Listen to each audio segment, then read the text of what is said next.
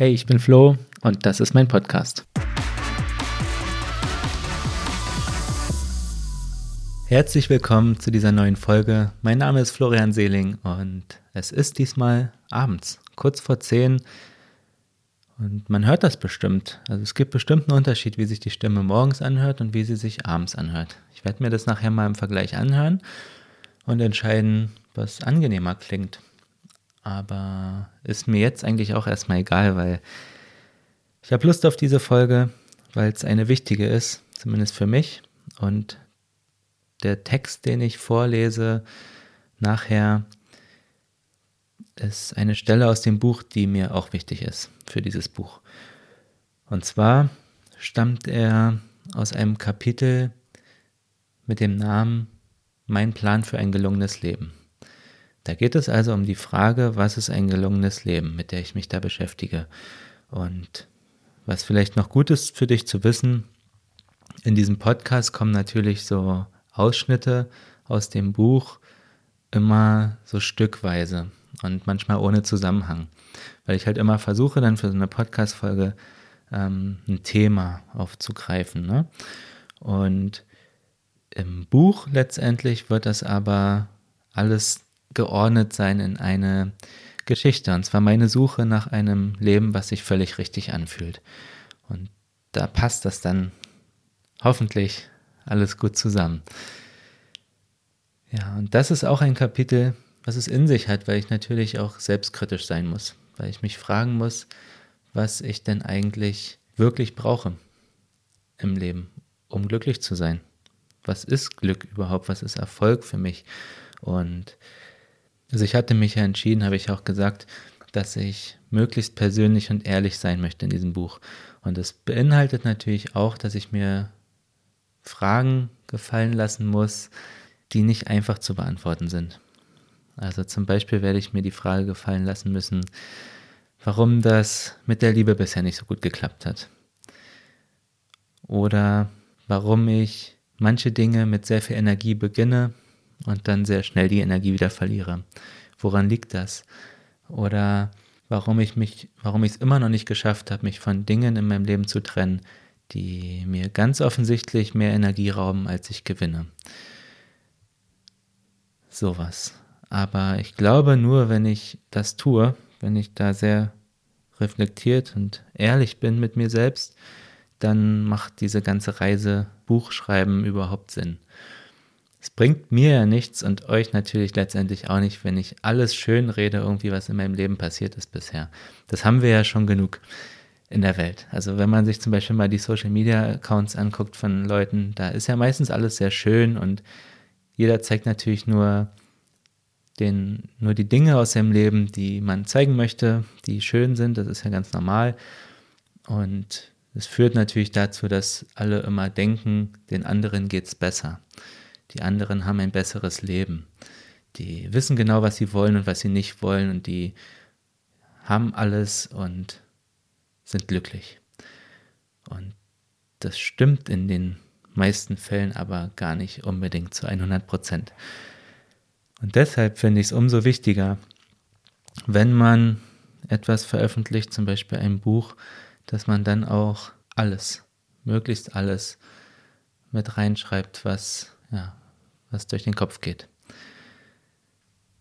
Und generell finde ich es halt schwierig, sein Glück von Dingen abhängig zu machen, die du selbst gar nicht, also die du gar nicht komplett selbst in der Hand hast.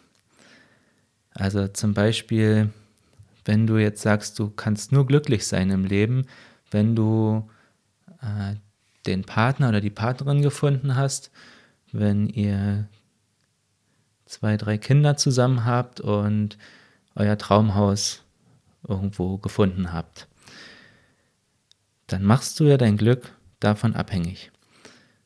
Was ist jetzt aber, wenn du vielleicht dein, deine Partnerin gefunden hast, aber aus irgendwelchen Grund, Gründen klappt das mit dem Kinderwunsch nicht? Schaffst du es trotzdem, dir zu erlauben, glücklich zu sein mit dem, was du hast?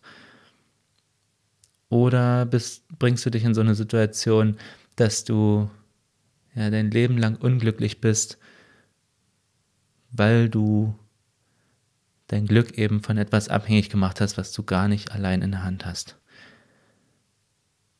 Und darum geht es in diesem Kapitel. Das ist noch nicht geschrieben, das wird nicht einfach, ähm, wie ich mir meine eigenen Regeln erstelle, um ja, mich eben nicht von solchen Dingen abhängig zu machen, sondern diese Dinge als, als Bonus zu betrachten. Es ist natürlich, mit Sicherheit ist es schön, eine gute partnerschaftliche Beziehung zu haben, Kinder zu haben, schönes Haus zu haben, was auch immer. Aber ich glaube nicht, dass es gut ist, sich nur zu erlauben, glücklich zu sein und ein gelungenes Leben zu führen, wenn man all diese Dinge hat. So, und so viel wollte ich dazu eigentlich gar nicht sagen. Ich wollte euch ja einen Text vorlesen. Und die zwei Geschichten, ich glaube, es sind zwei, die da drin vorkommen, die sind so die Vorarbeit dafür, diese Vorgeschichte, wo es darum geht, grundsätzlich, was ist denn ein, was ist denn gelungen? Was ist denn Glück überhaupt für mich? Ich trinke noch mal einen Schluck und dann geht's los.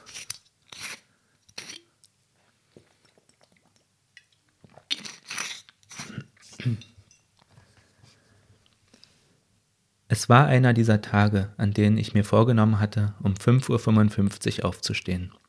Das fiel mir schwer in letzter Zeit, aber nicht, weil ich keine Lust auf den Tag hatte. Die hatte ich.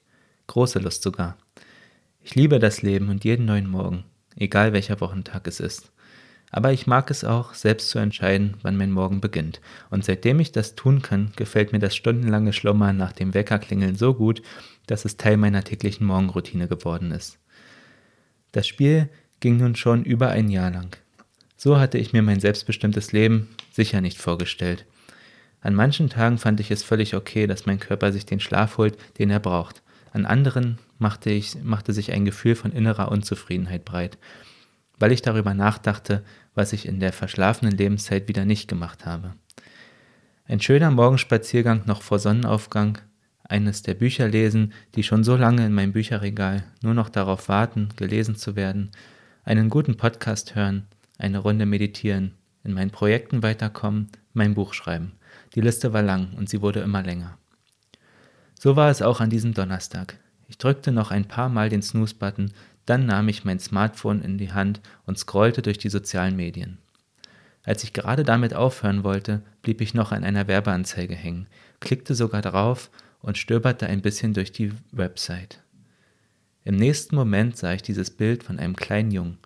Er hatte eine dunkle Haut, kurze dunkelbraune Haare und dunkle Augen. Ich schätzte sein Alter auf sieben Jahre. Blau musste seine Lieblingsfarbe sein, denn er trug ein blaues Sporttrikot, eine kurze blaue Sporthose und blaue Flipflops. Ich fand, er sah unsicher aus und schüchtern, vielleicht auch etwas ängstlich. Und irgendwie erinnerte mich das an mich selbst. So hätte ich wohl in dem Alter auf dem Foto auch geguckt. Das würde gut passen, dachte ich. Ich schaute mich weiter um, denn ehrlich gesagt malte ich mir inzwischen schon eine schöne Geschichte für mein Buch aus. Dafür brauchte ich allerdings lieber einen Teenager, mit dem ich schon jetzt über das Leben reden kann. Am liebsten einen Buddhisten. Oh ja, dachte ich, von so jemandem könnte ich bestimmt einiges lernen, zumal mich die Lebensansichten und Denkweisen buddhistischer Mönche seit neuestem sowieso faszinierten. Ich stoppte diesen Gedanken auf der Stelle. Ich wollte nicht, dass die Entscheidung davon abhängt, was potenziell eine gute Geschichte liefern würde. Ich wollte, dass es um diesen kleinen Jungen geht und konnte mir gut vorstellen, dass ich ihm schon mit einfachen Briefen und kleinen Geschenken ganz viel geben kann dass er diese möglicherweise in einer Kiste wie ein Schatz aufbewahrt und meine Worte in ihm eines der wundervollsten Gefühle dieser Welt auslösen können. Das Gefühl, wertgeschätzt zu werden, weil da jemand ist, der an ihn denkt und der sich ausgerechnet für sein Leben interessiert. Jemand am anderen Ende der Welt, wo er selbst wahrscheinlich niemals hinkommen wird. Es ist zwar unwahrscheinlich, aber mit ganz viel Glück bekommt er eines Tages von diesem jemand Besuch. Und was passiert wohl, wenn er so viel Glück hat? Wow, das muss ein aufregendes Erlebnis sein. Schon klar, dass das nur meine Gedanken waren. Nichts davon muss wirklich so eintreten, aber schon das löste in mir ein gutes Gefühl aus. Ich glaube, das ist eine der wichtigsten Fähigkeiten, die ich mir jemals beigebracht habe. Mir etwas in Gedanken so auszumalen, dass es sich schon jetzt in der Realität richtig gut anfühlt. Es klingt vielleicht etwas verrückt, aber manchmal reicht mir das sogar schon aus. In diesem Fall jedoch nicht. Ich spürte tief im Inneren, dass ich dieser jemand sein wollte. Ich hatte mich längst entschieden, auch wenn ich mich noch den ganzen Tag damit beschäftigte. Als ich am nächsten Tag in der S-Bahn auf dem Weg zu meinem Klienten war, konnte ich nicht anders, als den Button Werde mein Pate zu klicken.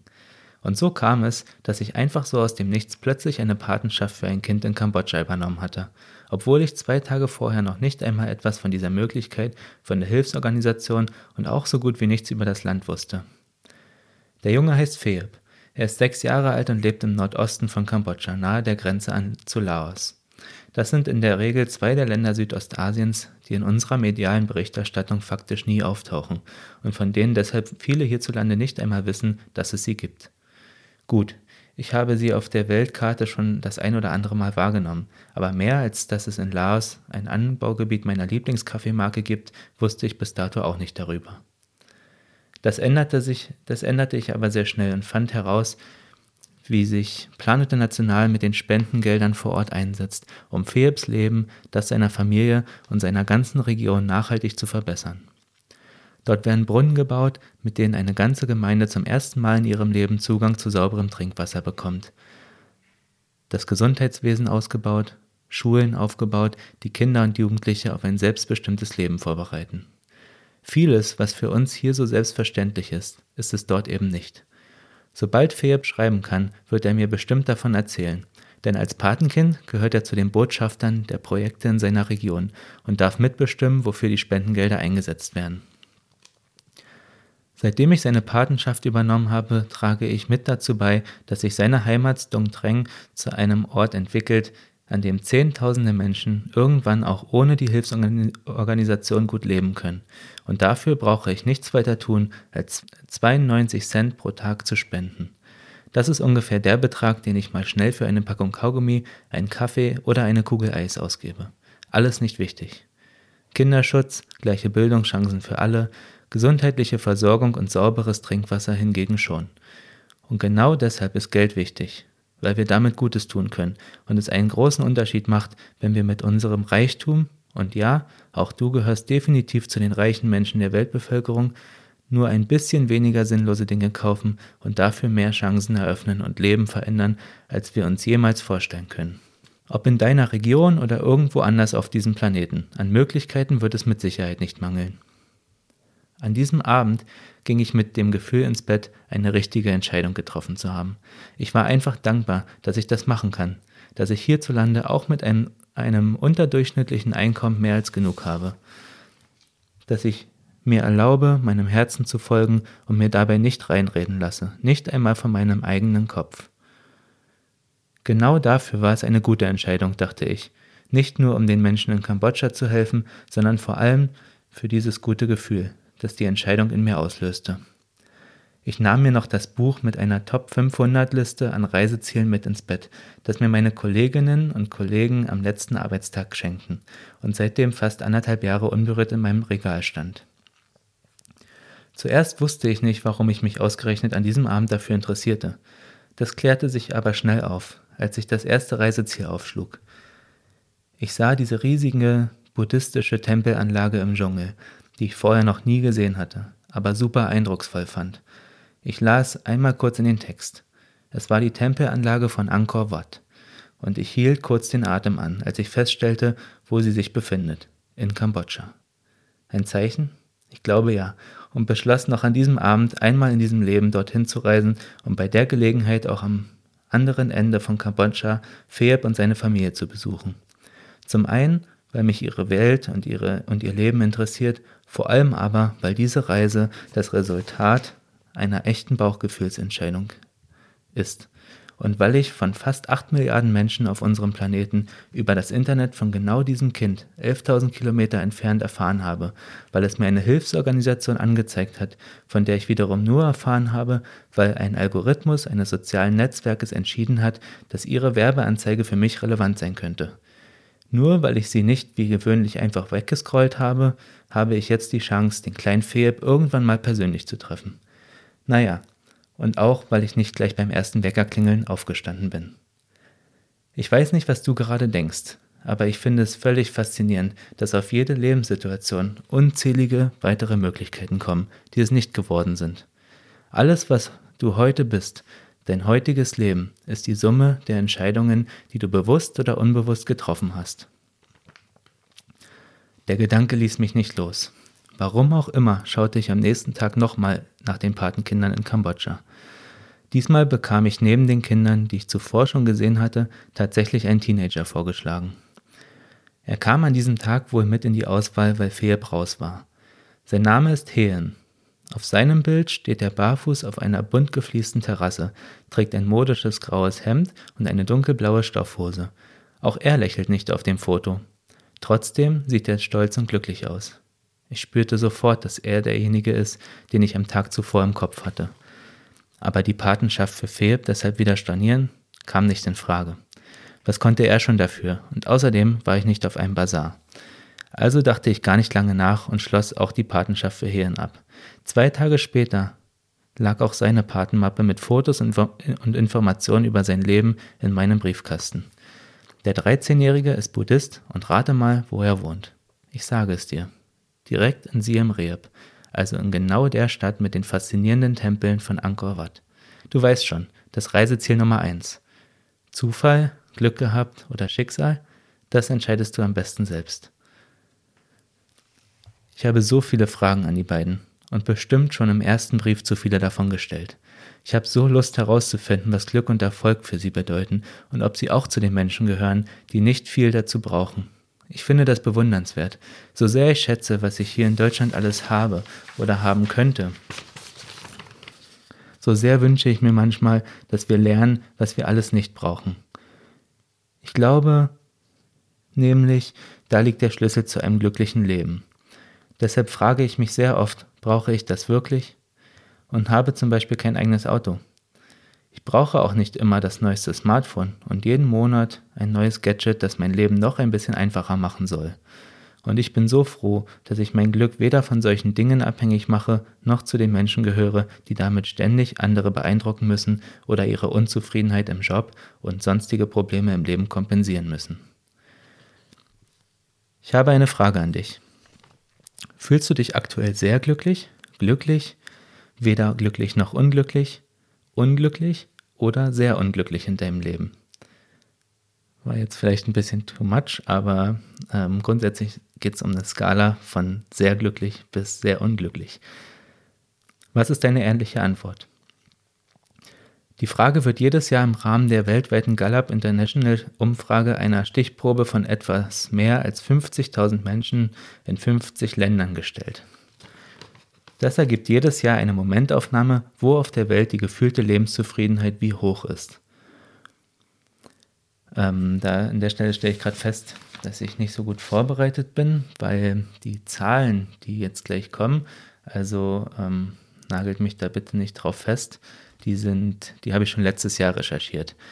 Und ich weiß auch gar nicht mehr, aus welchem Jahr die Studie war, aber da gibt es bestimmt inzwischen aktuellere. Das heißt, bevor ich das Buch veröffentliche, werde ich das bestimmt nochmal aktualisieren. Aber erstmal egal. Hm. Das ergibt jedes Jahr eine Momentaufnahme, wo auf der Welt die gefühlte Lebenszufriedenheit wie hoch ist. Klar ist das immer eine subjektive Einschätzung, weil Glück für jeden Menschen etwas anderes ist. Aber genau das finde ich interessant weil ich glaube, dass die glücklichsten Menschen nicht die sind, die von allem das Beste haben, sondern die es, darauf, äh, sondern die es drauf haben, aus allem das Beste zu machen. Was denkst du, welchen Ländern das am besten gelingt?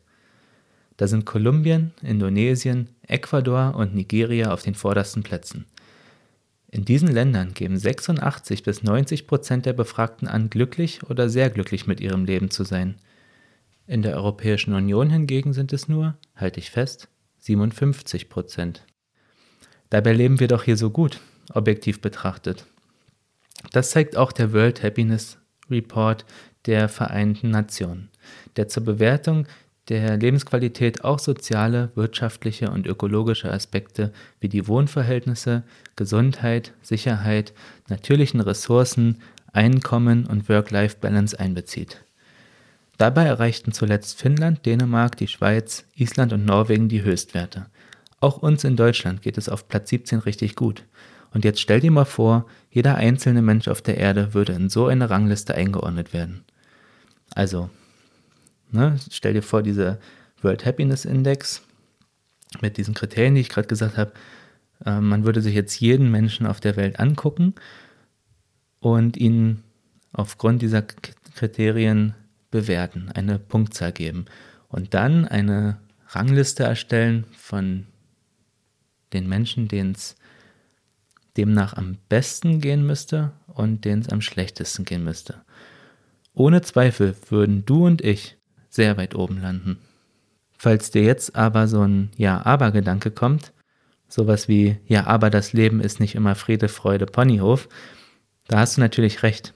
Wenn dich zur Zeit Ängste und Zweifel nicht schlafen lassen, wenn gerade deine ganze innere Welt zusammenbricht, die kurz vorher noch so wunderschön war, dann hilft es dir wenig zu wissen, dass dein Leben objektiv betrachtet richtig super ist.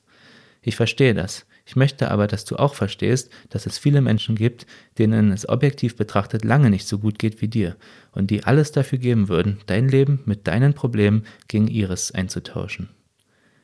Mir scheint unsere Welt verrückt, in der, die glücklich, in der die glücklichsten Menschen nicht in den Weltregionen mit der höchsten Lebensqualität leben, sondern in den Entwicklungsländern im globalen Süden. Da frage ich mich ernsthaft, wer hier eigentlich Hilfe braucht. Ich finde, was die gefühlte Zufriedenheit mit, der, mit dem eigenen Leben angeht, sind wir eines der Entwicklungsländer. Wir können noch so viel besser darin werden, weniger zu brauchen, um uns glücklich zu fühlen. Das ist meine Challenge. Und an der Stelle ist mir ein Zitat eingefallen von Tim Bensko. Ähm, das habe ich auch mit ins Buch geschrieben. Wie kann man nur so viel mehr haben, als man braucht und sich trotzdem nicht reichen?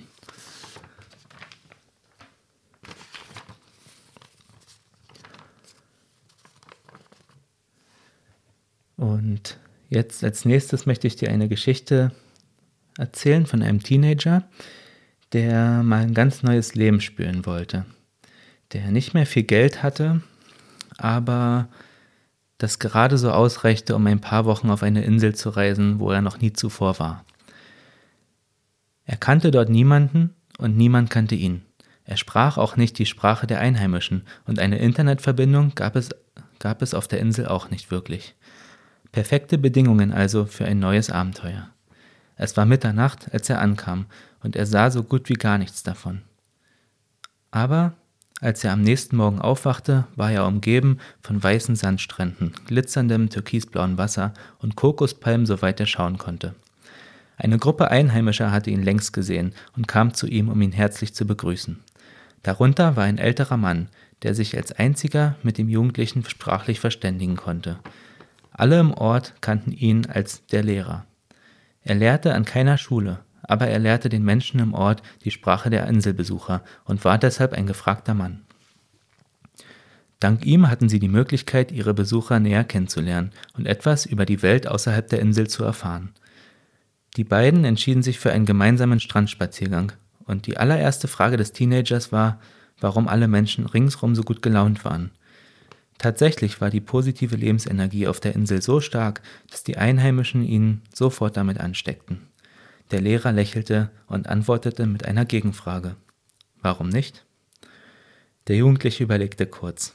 Nun, es ist schön hier, keine Frage, aber wenn ich mir vorstelle, mein Leben lang hier zu verbringen, nicht weg zu können, nicht einmal etwas von der Welt sehen zu können und dazu noch jeden Tag sehe, wie die Besucher in den Hotelanlagen sich mit viel zu viel Essen und Trinken vollstopfen, während ich kaum etwas habe, das würde mich unglücklich machen. Der Lehrer entgegnete ihm nur kurz. Ich verrate dir etwas. Wir brauchen nichts weiter. Das hier ist das Paradies. Der Jugendliche schmunzelte. Er fand es interessant, wie zwei Menschen dieselbe Welt mit völlig anderen Augen sehen können. Denn paradiesisch kam ihm das alles nicht vor. Ihm taten die Inselbewohner eher leid, aber er fand es bewundernswert, dass sie trotz ihrer schlechten Lebensverhältnisse ganz offensichtlich an jedem ganz normalen Tag mehr zum Lachen, Feiern und Erzählen hatten als die Menschen in seiner Heimat. So, was kann ich tun, um damit du eine gute Zeit bei uns hast? fragte der Lehrer. Ich würde gerne einfach etwas mehr vom Leben im Paradies sehen. Mehr fiel dem jungen Mann nicht ein.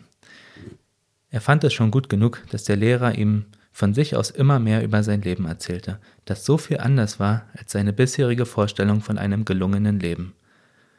Dieser Mann hatte keine eigene Familie, aber ihm standen die Türen einer Menge Menschen im ganzen Ort offen, und jeder von ihnen zählte ihn ganz selbstverständlich zur Familie. Dieser Mann hatte keinen Job, aber er hatte seine Berufung darin gefunden, Menschen zu helfen, eine neue Sprache zu lernen. Dieser Mann hatte kein Geld und lebte allein von den Geschenken, die er immer wieder von anderen Menschen aus purer Dankbarkeit für seine Hilfe bekam. Dieser Mann hatte in seinem Leben nicht einmal die Insel verlassen und konnte dennoch Geschichten aus beinahe jeder Weltregion so bildlich beschreiben, als hätte er dort jahrelang gelebt, weil er sich Zeit seines Lebens am liebsten für das Leben der Menschen interessierte, die auf die Insel kamen. Stundenlang hörte der 19-Jährige zu. Noch nie hatte er einen Menschen kennengelernt, der so außergewöhnlich lebt. Jemand, der nichts hat, was in seiner Welt ein erfolgreiches und glückliches Leben ausmachte. Partnerschaft, Kinder, Traumhaus und Karriere. Nichts davon kam in den Lebensgeschichten des Lehrers vor, und doch gab es keinen Zweifel daran, dass dieser Mann ein gelungenes Leben führt. Dieser Mann war ein herzensguter Mensch, und das war alles, was er wirklich brauchte, um glücklich zu sein. Er lebte tatsächlich im Paradies, weil er es sich selbst in seiner eigenen Wirklichkeit erschaffen hatte. Ja, das war die Geschichte, die ich mit dir teilen wollte. Und wie jede der Geschichten in meinem Buch ist auch das eine wahre Geschichte. Und du kannst es dir bestimmt schon denken, der 19-Jährige, der bin ich. Und zwar im Jahr 2013. Ich war mitten in meinem Work-and-Travel-Jahr in Kanada, wo es im Frühjahr dann irgendwie richtig eher nasskalt war. Und ich war gerade auf so einer Erkundungstour in Ostkanada und wusste zum ersten Mal in dieser ganzen Reise nicht, was ich die nächsten Wochen dort anstellen sollte. Und viel Geld hatte ich auch nicht mehr übrig. Mein nächster Job ging erst im Mai los, also musste ich mir irgendwie was überlegen. Ähm, es gab dann noch so eine eher lustige Anekdote. Ich habe mich da noch mit so einem ähm, ja, mit einem erfolgreichen Unternehmer in Kanada getroffen, der vorher mal in unserer Lodge war und den ich da kannte und der in, in Toronto halt gelebt hat. Und mit denen habe ich mich dann getroffen. Der hatte irgendwie sein Unternehmen kurz vorher verkauft und sehr viel Geld damit verdient und hat jetzt irgendwie gar nichts gemacht und nach den nächsten Herausforderungen gesucht. Und ich erzähle es jetzt nur, weil es irgendwie so, so verrückt war ich hatte mich mit dem getroffen. Ich hatte irgendwie gar kein Geld gerade zu der Zeit oder, oder kaum was zumindest. Mm. Und der irgendwie gerade zu viel. Und trotzdem, also spielte gar keine Rolle in unserem Gespräch, ne? Und trotzdem war das irgendwie ein ganz cooler Abend und ganz cool, dass wir uns getroffen haben. Ähm, das nur gerade so nebenbei, was mir gerade noch einfiel. Ähm, aber was ich sagen wollte, ja, ich hatte, also kaum noch Geld. Mein Job war, nur, war noch ein paar Wochen hin und habe dann herausgefunden, dass Kuba eine der Lieblingsurlaubsinseln der Kanadier ist und dass es gerade auch eine gute Zeit war, dorthin zu reisen. Und dann habe ich so ein bisschen geguckt im Internet nach Angeboten und habe tatsächlich so Pauschalreiseangebote gefunden, ähm, mit denen es sogar günstiger für mich war, zwei Wochen all-inclusive nach Kuba zu reisen, als mich in der Zeit in Kanada in einem Hostel selbst zu verpflegen. Und das fand ich irgendwie verrückt und eine gute Gelegenheit. Also ein neues Abenteuer und dabei sogar Geld sparen. Und das klang nach einem guten Deal und das habe ich dann gemacht. Bin also ganz alleine nach Kuba gereist für diese zwei Wochen und dass ich allein gereist bin, war tatsächlich auch mein Vorteil am Ende, weil ich eben nicht wie die meisten anderen Touristen dann in der Hotelanlage rumgelungert bin und da ja, mich mit Essen und Trinken vollgestopft habe und weiß ich was gemacht habe, aber sondern rausgegangen bin zum Strand, wo die, wo die Menschen sind, ne, die Einheimischen. Und da kam dann halt, wie in der Geschichte gerade beschrieben, kam dann halt diese Gruppe an Menschen, also Kubaner, und unter anderem auch dieser Lehrer. Und wir haben uns da so ein bisschen angefreundet, weil die mich halt gefragt haben, ob ich denen nicht was zu essen bringen könnte. Also einen Burger oder sowas. Und was zu trinken. Und dann habe ich gedacht erst, hm, es war mein erster Tag da in Kuba. Ich hatte jetzt auch keinen Bock, da irgendwie bestraft zu werden. Und dann habe ich den Security-Mann gefragt, ob ich denen was bringen kann. Und dann hat der gesagt, ja, ja, klar. Also du kannst denen gerne was bringen, weil du hast es ja all inclusive und die fragen meistens nur nach einem Burger und nach einem Bier oder sowas, nicht viel.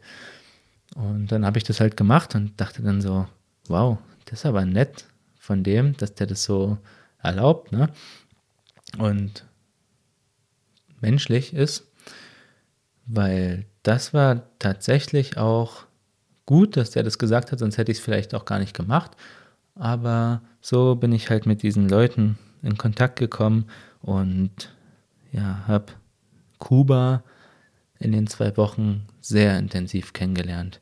Ich bin dann später auch noch mit denen in die Stadt gefahren, wo es nicht touristisch war, wo halt die Kubaner gelebt haben. Und da habe ich noch so einiges erlebt, was ich jetzt nicht mehr erzählen möchte, weil es jetzt schon spät ist und weil ich das noch fürs Buch auch noch aufschreiben möchte. Ja. Spannend für mich war, das kann ich jetzt noch zum Abschluss sagen, dass ich festgestellt habe in diesem Buchprojekt, dass ich in eine Geschichte, die 2013 passiert ist, also vor acht Jahren, mich jetzt immer noch so intensiv reindenken kann, reinfühlen kann, als würde ich den Gedanken nochmal erleben. Und ich habe jetzt eben Kenntnisse, also Erkenntnisse daraus gewonnen, die ich damals nicht hatte, in dem Alter damals. Ich hatte ja in, in der Geschichte gesagt, damals habe ich halt dann so gedacht, naja gut, also ein Paradies ist es mit Sicherheit jetzt für mich hier nicht. Ähm, das würde mir überhaupt nicht gefallen, hier eingesperrt zu sein in Kuba und auch wenn es da schön ist, aber für immer wäre halt nichts. Und ja, fand das ein bisschen lustig, dass der Mann das so gesagt hat, aber jetzt im Nachhinein habe ich eben die Erkenntnis gewonnen, dass der Mann recht hatte, dass der, weil er sich sein Paradies selbst erschaffen hatte. Und darum geht es in einem gelungenen Leben. Eigene Regeln aufzustellen für sein gelungenes Leben und dann, ja, der Meinung zu sein, man ist im Paradies angekommen. Wunderschön. Und damit sage ich dir jetzt gute Nacht und bis zum nächsten Mal. Dein Flo.